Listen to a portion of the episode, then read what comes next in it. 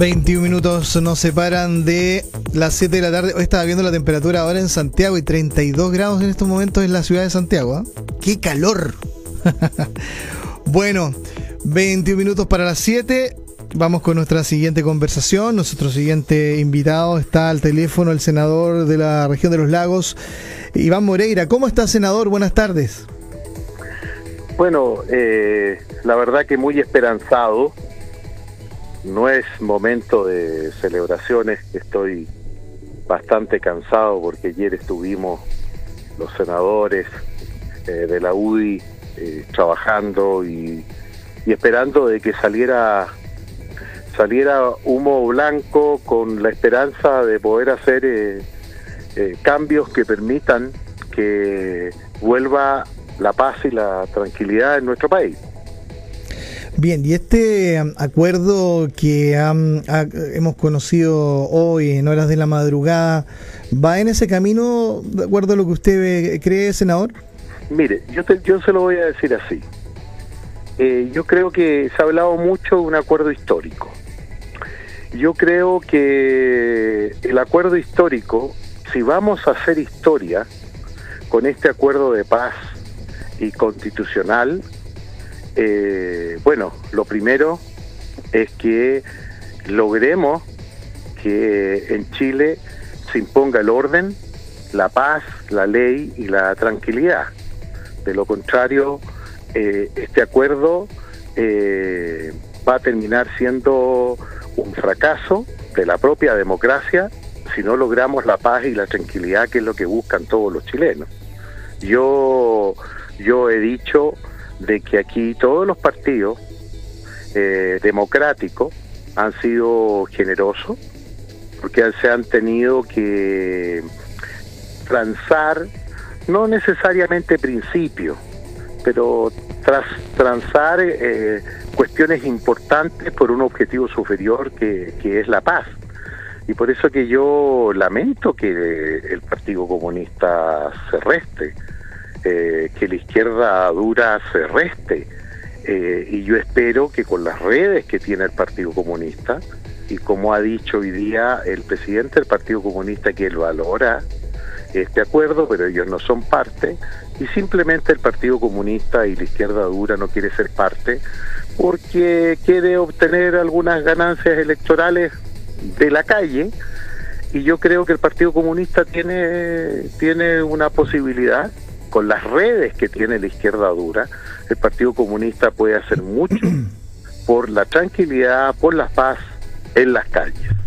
Ahora bien, creo que mm, en los próximos días vamos a, ver eh, qué es lo que va a pasar. Yo espero que los líderes gremiales en nuestro país, la NEF, eh, la CUT y otros líderes importantes del mundo gremial, eh, no sigan haciendo llamando a protestas, eh, entiendan que tenemos que darnos una oportunidad.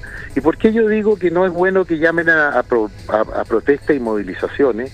Porque todos sabemos que en nuestro país se llama una protesta pacífica, es pacífica, pero termina con desórdenes porque los saqueadores, los violentistas, la gente que quiere crear, crear caos y destrucción, ya hemos visto lo que pasó en Puerto Montt, ya hemos visto lo que pasó en Osorno, también en Chiloé. Entonces creo que mm, ahora tenemos que aislarlo, tenemos que dejarlo solo. Y si quieren generar violencia, todos vamos a ir contra ellos.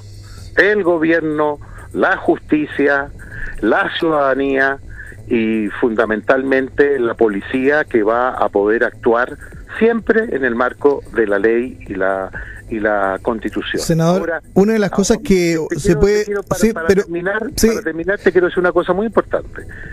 Eh, usted sabe que nunca uno puede obtener todo lo que uno quisiera en un acuerdo.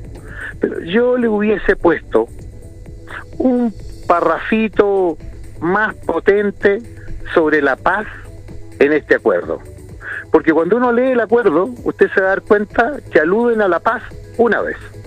Y lo demás es todo el desarrollo constitucional de lo que va a ser eh, el, el, referéndum, el plebiscito y todo el itinerario que va a constituir la constitución. Senador, yo le quería preguntar, justamente en, la primera idea que usted, o la, idea que estaba dando respecto de condenar de manera unánime, eh, bajo una sola línea y una sola mirada, eh, los hechos de violencia, desmanes, delictuales, ¿no? Todas esas situaciones que se han derivado de las marchas. Eh, ¿Usted cree que con este acuerdo de, la, de hoy toda la clase política se alineó justamente bajo ese lema? Sí, yo creo que se alineó. Se alineó eh, porque todos, independiente de las diferencias políticas que podamos tener, vamos a defender la democracia y vamos a defender los derechos humanos de las personas. Entonces eso es una demostración de unidad por ese objetivo superior. Y te quiero decir una cosa, siempre en los discursos ¿ah?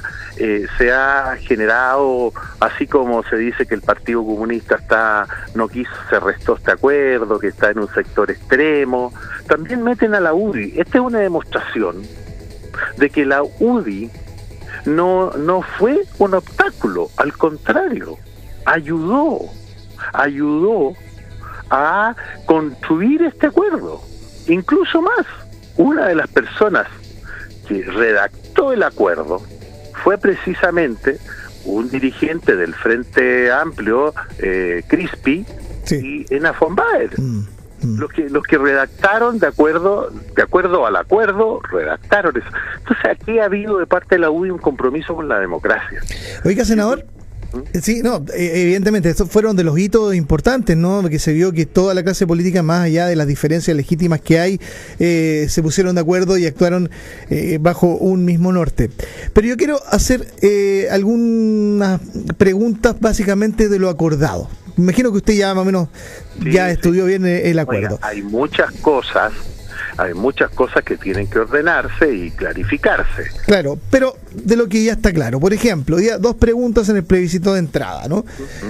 ¿Quiere usted una nueva constitución? ¿Apruebo o rechazo? Serían esas las ah, opciones.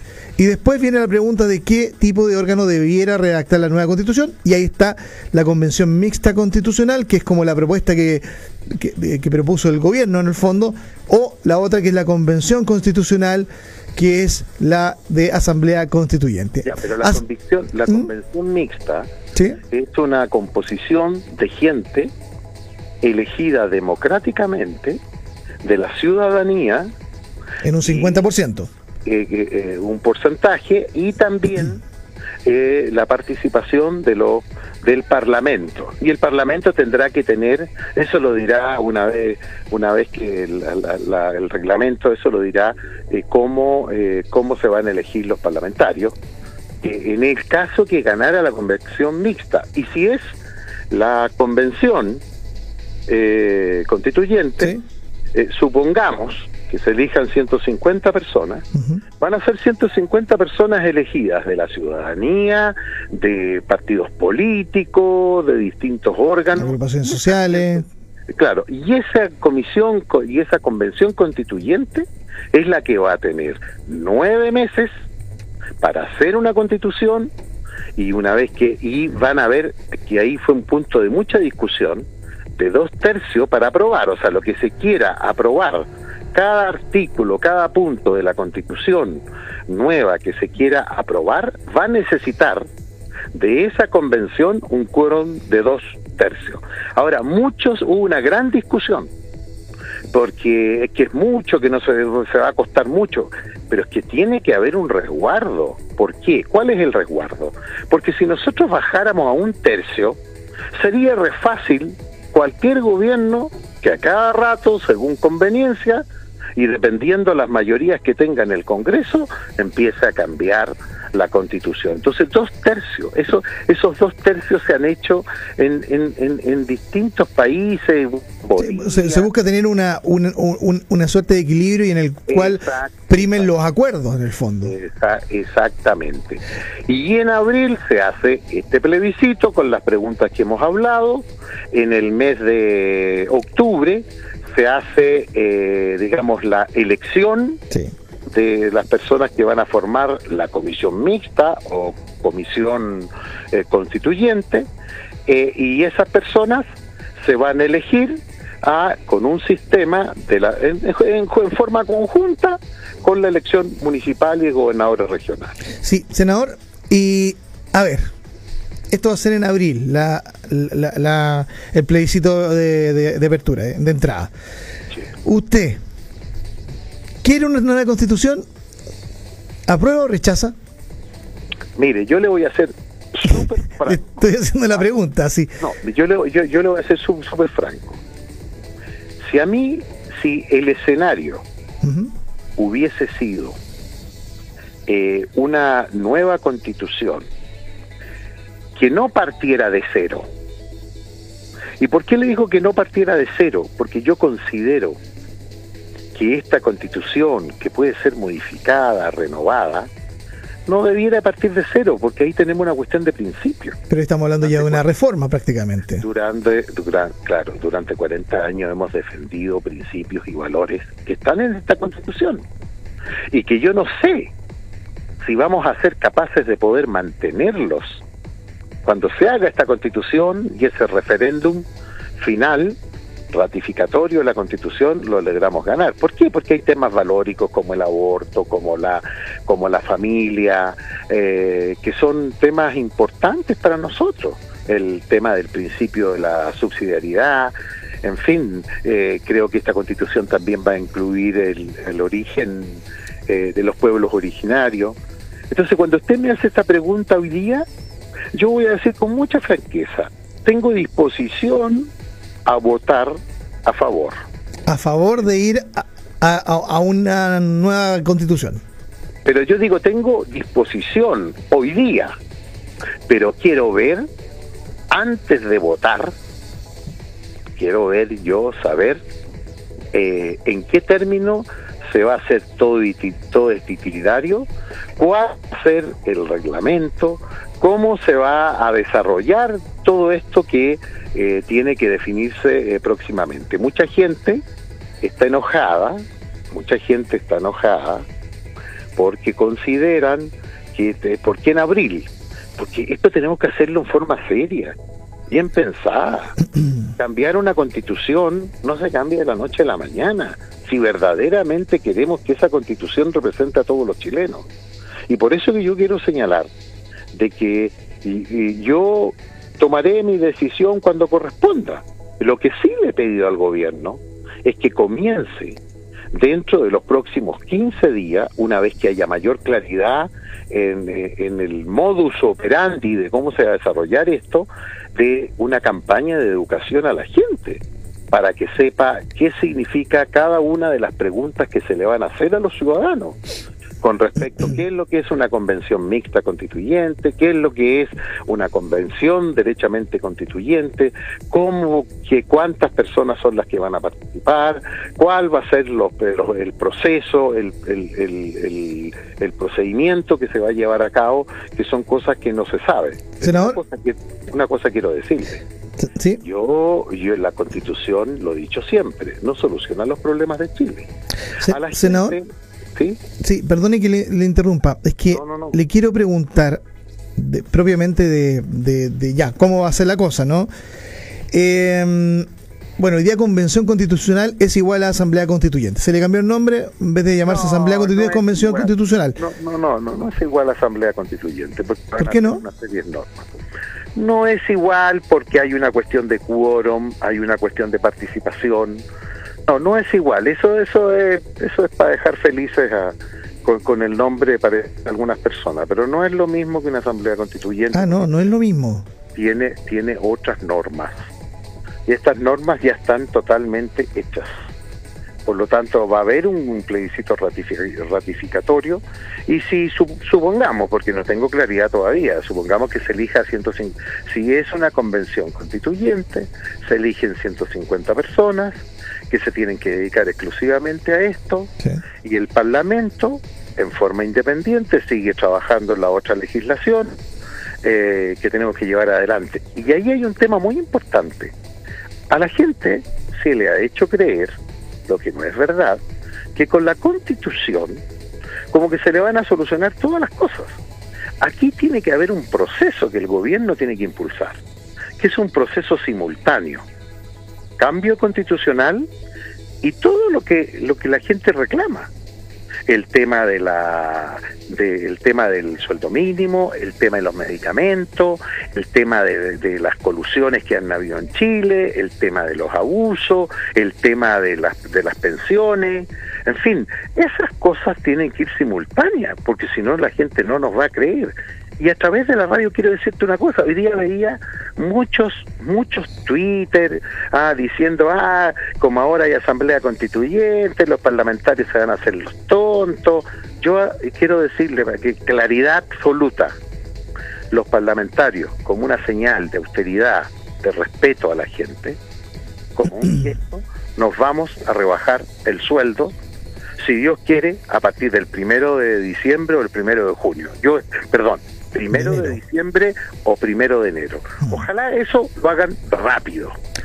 ¿Y de las reelecciones, senador? También tiene que hacerse rápido. ¿Y retroactivo, senador? Exactamente. O sea, eso, por ejemplo, significaría que usted no podría ir a una reelección o se alcanza. No, no, no, no, a ver, en mi caso no es así, porque yo llevo una sola, yo he sido senador una sola vez. Ah, por lo tanto, por lo tanto, retroactivo lo voy a explicar de esta manera. Es como el diputado que lleva varios periodos, ese diputado se le va a contar desde el este primer periodo, como el primero. Este. Este como el primero. ¿Y cuándo aplica como, retroactivo entonces? se puede reelegir dos veces, puede ir a ocho periodos más. En el caso mío, que soy senador por una vez, tengo derecho a presentarme a la reelección y después me voy para mi casa. Ya, pero, pero, pero yo entendí ah, que había una iniciativa que, sin letra chica. Esto va a ser con letra grande. Ok. Bueno, eh, senador, bueno. Y lo otro, y lo otro también. Vamos a disminuir a los senadores y a los diputados. Claro, todo aquello es parte de la, de la, de la reforma. Claro, vamos con todo, pues. Exacto. estas cosas, estas cosas se pueden hacer rápidas, lo que yo le he dicho rápido. Esto depende solamente del Congreso, entonces no, porque sería una vergüenza y un engaño. Sí, pero ¿y quiénes sostienen que, por ejemplo, las, las reelecciones y todo eso tiene que ser necesariamente, eh, bueno, retroactivo? Ya, ya me lo explico, ya me lo explico. Ahora me, me, me queda, me, me queda clara esa, esa, esa duda. Senador, ¿qué es lo que se espera para adelante? Eh, lo que se ha acordado, ¿cree usted que va a, mm, a calmar esta situación de las últimas de las últimas semanas? Bueno, mire, primero empezamos con, con el metro, ¿ah? eh, que había subido 30 pesos y ahí comenzó, explotó la bomba. Después no, ah, después empezó este clima de violencia, supermercados, saqueos, ah, comercio detallista, cuánta gente ha sufrido, las pymes, ah, eh, las farmacias, etcétera, etcétera, que fue ha sido terrible, fue horroroso, lo que pasó no son horrorosos. Quemaron un edificio, hicieron tirar eh, prácticamente todo el comercio. Lo que ha pasado en mm. Puerto Montt, saqueando, destruyendo, y son vándalos que andan encapuchados. Entonces ahora, ¿qué es lo que viene? Ahora viene una ley en contra de los encapuchados, Ahora viene una ley en contra de los saqueadores ah, para que... Pero leyes con efecto retroactivo o de aquí para adelante. a ver, son leyes que esas, ese tipo de leyes no pueden ser con efecto retroactivo. O sea, corren de ahora para adelante. De, una vez que se aprueban, comienza subiendo de las mm. penalidades. Mm. Entonces, hay compromisos hoy día para eso. Ahora, yo, yo, uno, uno eh, se va a desarrollar un debate, no discusión, debate, porque yo aquí se, aquí esta reforma va a traer el voto obligatorio, porque dicen que todos los chilenos están obligados a ir a votar por esta constitución. Es importante que voten, para darle legitimidad. Mire, yo siempre, no ahora, siempre, desde el año 85, fui el primer parlamentario que presentó un proyecto del voto voluntario. Yo sé que el voto voluntario quizás no ha sido lo mejor, pero yo insisto en el voto voluntario, porque no nosotros no hemos sido capaces de convocar a la gente a votar. No podemos obligarla, para lo que sea, aunque sea un deber de las personas, pero ese deber tiene que ser voluntario. Yo creo que nosotros no podemos estar obligando. Entonces, ¿qué se dice? Para darle mayor legitimidad a la constitución que se va a votar en el futuro, esa legitimidad tiene que ser obligatorio. Entonces, por la legitimidad. Entonces yo pregunto, ¿y todo el, todo el Parlamento que hoy día va a, impulsar el voto obligatorio, entonces todo ese Parlamento es ilegítimo, porque todos, todos, todos fuimos elegidos con el voto voluntario y votó la mitad de todos los chilenos. No, yo creo que las personas deben asumir su responsabilidad, tienen que votar, pero no bajo esta bajo esta presión. Mm. Bien, senador. Bueno, falta un minuto para las 7 de la tarde, ya nos ha pillado el tiempo. Le quiero agradecer eh, el haber conversado con Patagonia Radio, senador. Sí, mira, yo lo único que espero es que nos unamos por Chile, que salgamos adelante de lo que ha pasado en nuestra región, especialmente en Puerto Montt, en Osorno, en Chiloé, y, y tratemos de aislar a estos violentistas para que nunca más, nunca más suceda este, esta, este, estos veintitantos días del horror, que esto pase a ser una pesadilla, pero podamos avanzar todos en unidad, porque Chile cambió, nosotros tenemos que escuchar a la gente y como Chile cambió, tenemos que empezar, ya terminó un ciclo antiguo, por las razones que sean, tenemos que empezar este nuevo ciclo de un Chile que cambió y eso se tendrá que reflejar en la constitución y en el espíritu de la política y creo que el gobierno actual tiene la oportunidad de reivindicar eh, todo eso que lamentablemente eh, en estos meses eh, quizás demostramos demasiada debilidad porque fue un knockout para todo el mundo y especialmente para nosotros que estábamos gobernando, que jamás nos imaginamos que justo esta explosión social se iba a dar y llegó el minuto que se cortó el elástico, así que yo te agradezco. Senador, le quiero hacer la última pregunta, 30 segundos por favor, 30 segundos. La última pregunta, ¿usted cree que con este este nuevo proceso, una nueva constitución que, que salga, digamos, de, de este proceso nuevo, eh, marca el cierre de la transición democrática? No, yo creo que la transición democrática terminó hace mucho tiempo. Ah, porque cuando a mí me hablan de transición, eh, de, qué transición democrática me hablan? Por ejemplo, cuando hay algunos que dicen que al terminar ya y al que nazca, al que nazca una nueva constitución se ponga, digamos, punto final a la constitución de 1980, eso para muchos significa que es un hito importante que podría marcar el, el periodo de transición democrática. Mire, la gente que salió a las calles no hablaba de Pinochet. La gente que salió a las calles hablaba desde el 90 en adelante de que los responsables durante estos 30 años era el nuevo mundo político.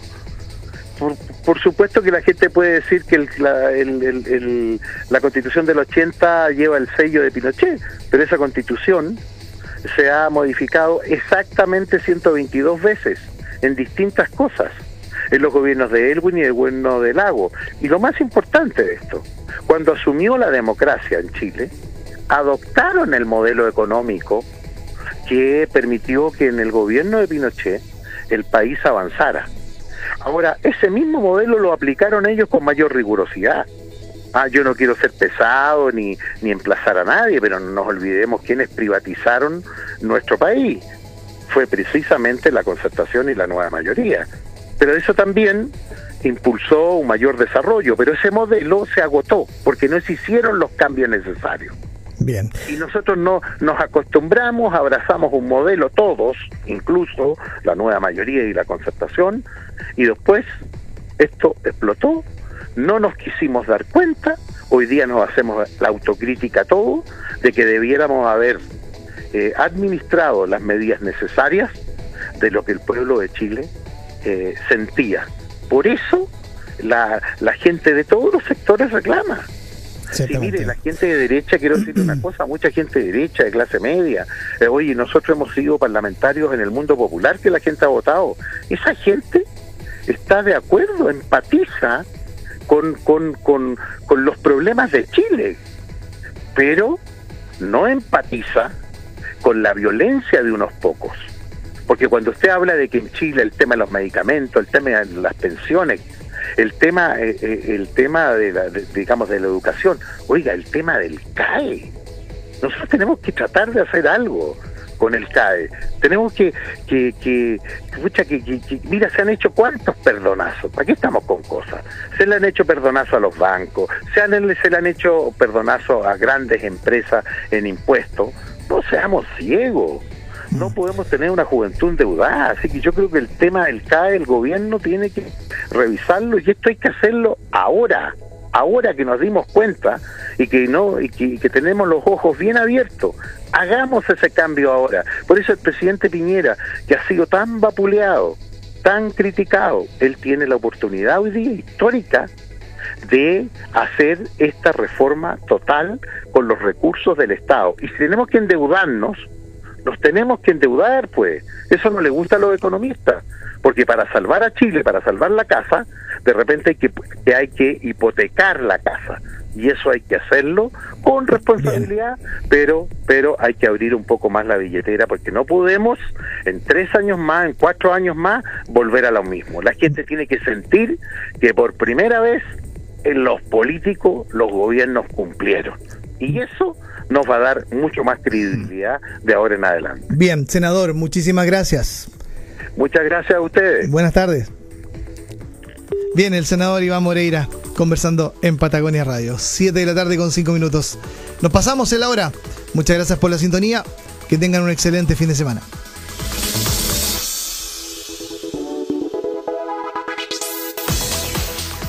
En Patagonia Radio te hemos conectado con lo que ha ocurrido en el día. En Me enteré por la prensa. Patagonia Radio. Conectamos con tu información. Conectamos contigo. Me enteré por la prensa es presentado por Weissler, mucho más que una ferretería. Softland, lo hacemos fácil. Volkswagen que está en Servimac, en Servimac es mejor. Y Hotel Presidente Suites, Puerto Montt.